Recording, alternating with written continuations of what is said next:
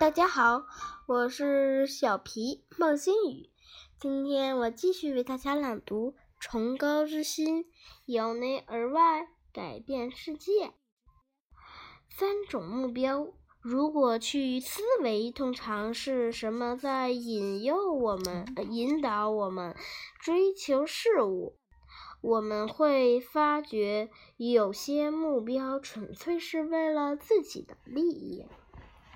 有些是混合了自己的利益和他人的利益，另外还有一些则是只为了求取他人的利益。一与我们追求的目标不同，利己利他，或是两者的混合，我们的经验就会。产生巨大的、呃极大的差别。当我们 只会只只关心自己的利益时，最后就会漠视他人，甚至对他人展开出、展现出轻蔑的态度。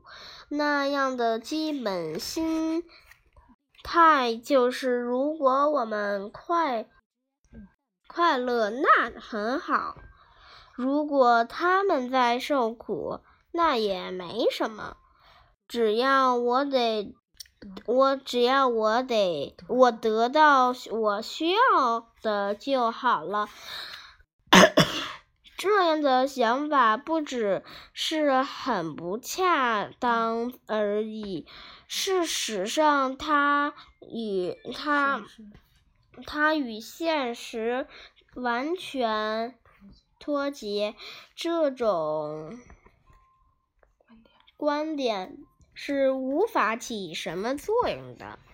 因为所有的众生都是相互依存，即使在追求最自私的目标时，都不可避免的会牵涉到其他人，影响到其他人。我们应该要知道，要要认知到彻底的，嗯，彻底的自私自利。其会，其实会适得其反，其反，其反。第二种目标，也就是我们自身的利益，结合了他人的利益，是已经意，是已经。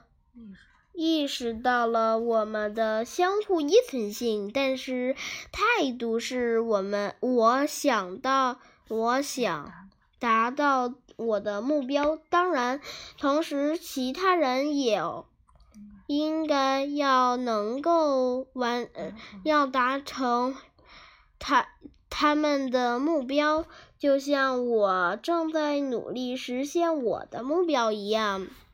我希望他们的个人目标也能够达成。如果我们想要照顾自己，那么也必须尊重他人拥有的相同愿望。第三种目标则是只追求他人的利益，这样的利他。思想或许比较比较难以感受到，更不用说去负重负重实践了。当我们只重视他人的愿望和目标时，如果我们知道牺牲嗯牺牲自己的目标能够利他的话。我们会愿意去这么做去做。我们不愿，我们不应该认为这么说就是就表示真的要放弃自己的人生。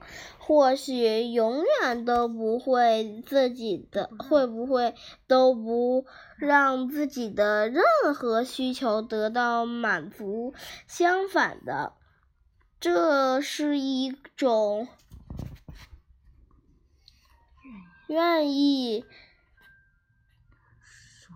舍弃自身需求的观点，这是一种将我们的人生完全以服务他人为目标的崇高态度。